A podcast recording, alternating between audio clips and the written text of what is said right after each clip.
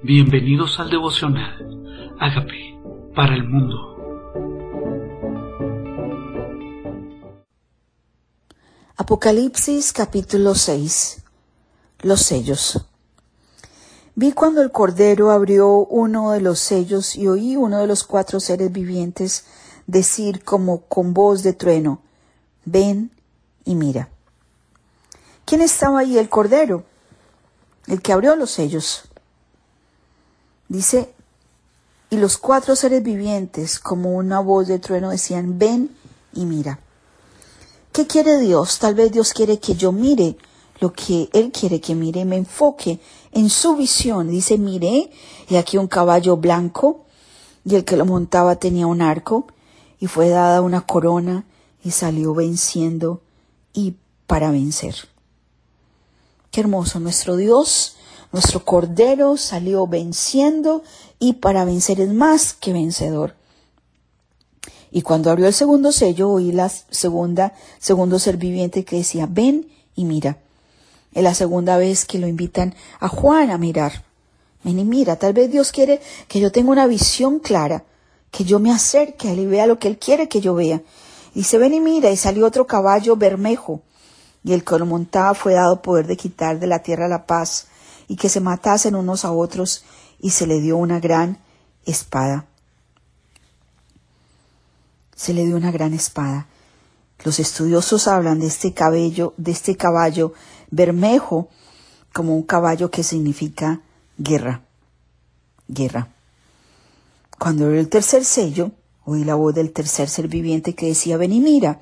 Y miré aquí un caballo negro, y el que montaba tenía una balanza en la mano y una gran voz de cuatro seres vivientes que decía, dos libras de trigo por un denario y seis libras de cebada por un denario, pero no dañes el aceite ni el vino. Algunos dicen que este segundo caballo negro es pobreza. Estaban hablando de, de la comida, de cebada por un denario. Cuando abrió el cuarto sello, oí la voz del cuarto ser viviente que decía, ven y mira, y miré aquí un caballo amarillo, y el que lo montaba tenía por nombre muerte, y le seguía Hades, y fue dada potestad sobre la cuarta parte de la tierra para matar de espada, con hambre, con mortandad y con las fieras de la tierra. El primero entonces fue guerra, el segundo fue hambre, y el tercero es muerte, para matar con hambre, con mortandad y con fieras.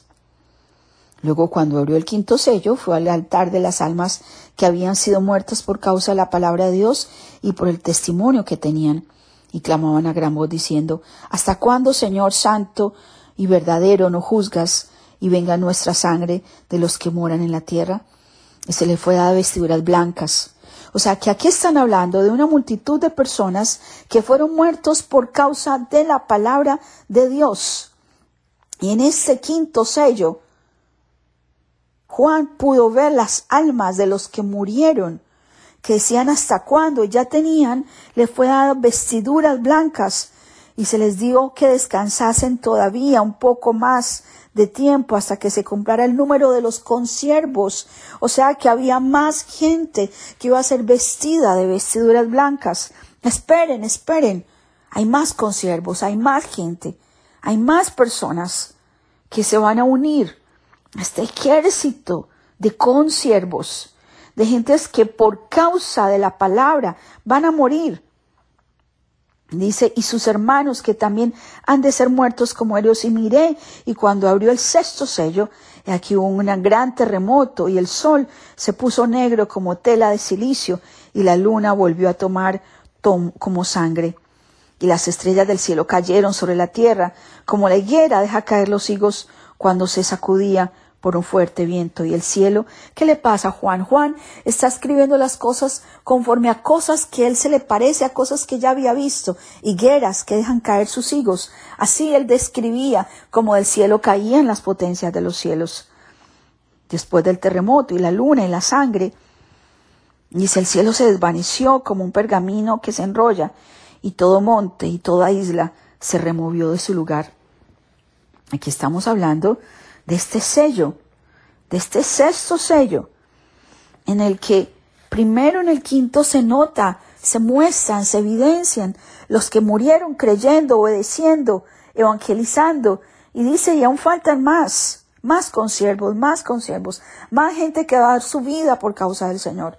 Dice, los reyes de la tierra, los grandes, los ricos, los capitanes, los poderosos, y todo siervo y todo libre, se escondieron en cuevas entre las peñas de los montes.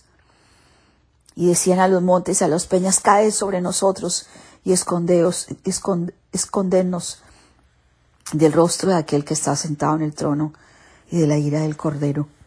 Pues sí, hay un momento de ira, así como hay un momento de vestirnos con vestiduras blancas, también hay momento de disciplina para todos aquellos que no lo aceptaron. Sabemos el final de la película, donde los malos son disciplinados y los buenos son honrados. Los que creen en la palabra, le obedecen y sirven a Dios van a ser vestidos de vestiduras blancas. Y el Señor lo prometió. Porque estos malos le estaban diciendo a los montes y a las peñas, tráganos, escóndenos del rostro de la ira del Cordero. Dice, porque el gran día de su ira ha llegado. ¿Y quién podrá sostenerse en pie? Tal vez nosotros pensamos que no hay consecuencias para la mala acción y no hay premios para la buena acción. Pero Apocalipsis 6 me relata que los que trabajaron por causa del Señor van a estar vestidos de vestiduras blancas y los que no hicieron obedientemente al Señor, estos van a vivir las consecuencias.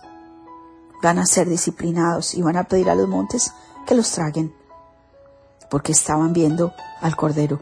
¿Quién podrá sostenerse delante del que está sentado en el trono y de la ira del Cordero?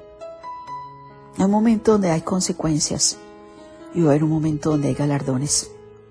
No importa si estos consiervos y estos siervos perdieron la vida, fue solo un minuto esa muerte, pero la eternidad iba a ser en la presencia de Dios con vestiduras blancas en la adoración celestial. Tal vez no hemos entendido el precio, que es corto, respecto de la eternidad con Dios. Y simplemente pensamos en lo efímero en lugar de pensar en lo eterno. ¿Qué tal si entendiendo que es tiempo de lo eterno? Que va a venir guerra, hambre, muerte, consecuencias. Es tiempo de que ahora aceptemos el señorío de Cristo y reconozcamos que Él es nuestro Señor y Salvador, que somos pecadores, pero Él murió en la cruz por nuestros pecados. Y reconocer, Señor Jesucristo, yo te necesito. Te abro la puerta de mi vida, te recibo como Señor y Salvador y te pido que hagas de mí la persona sana y libre que tú quieres que yo sea. Gracias por entrar a mi vida. Amén.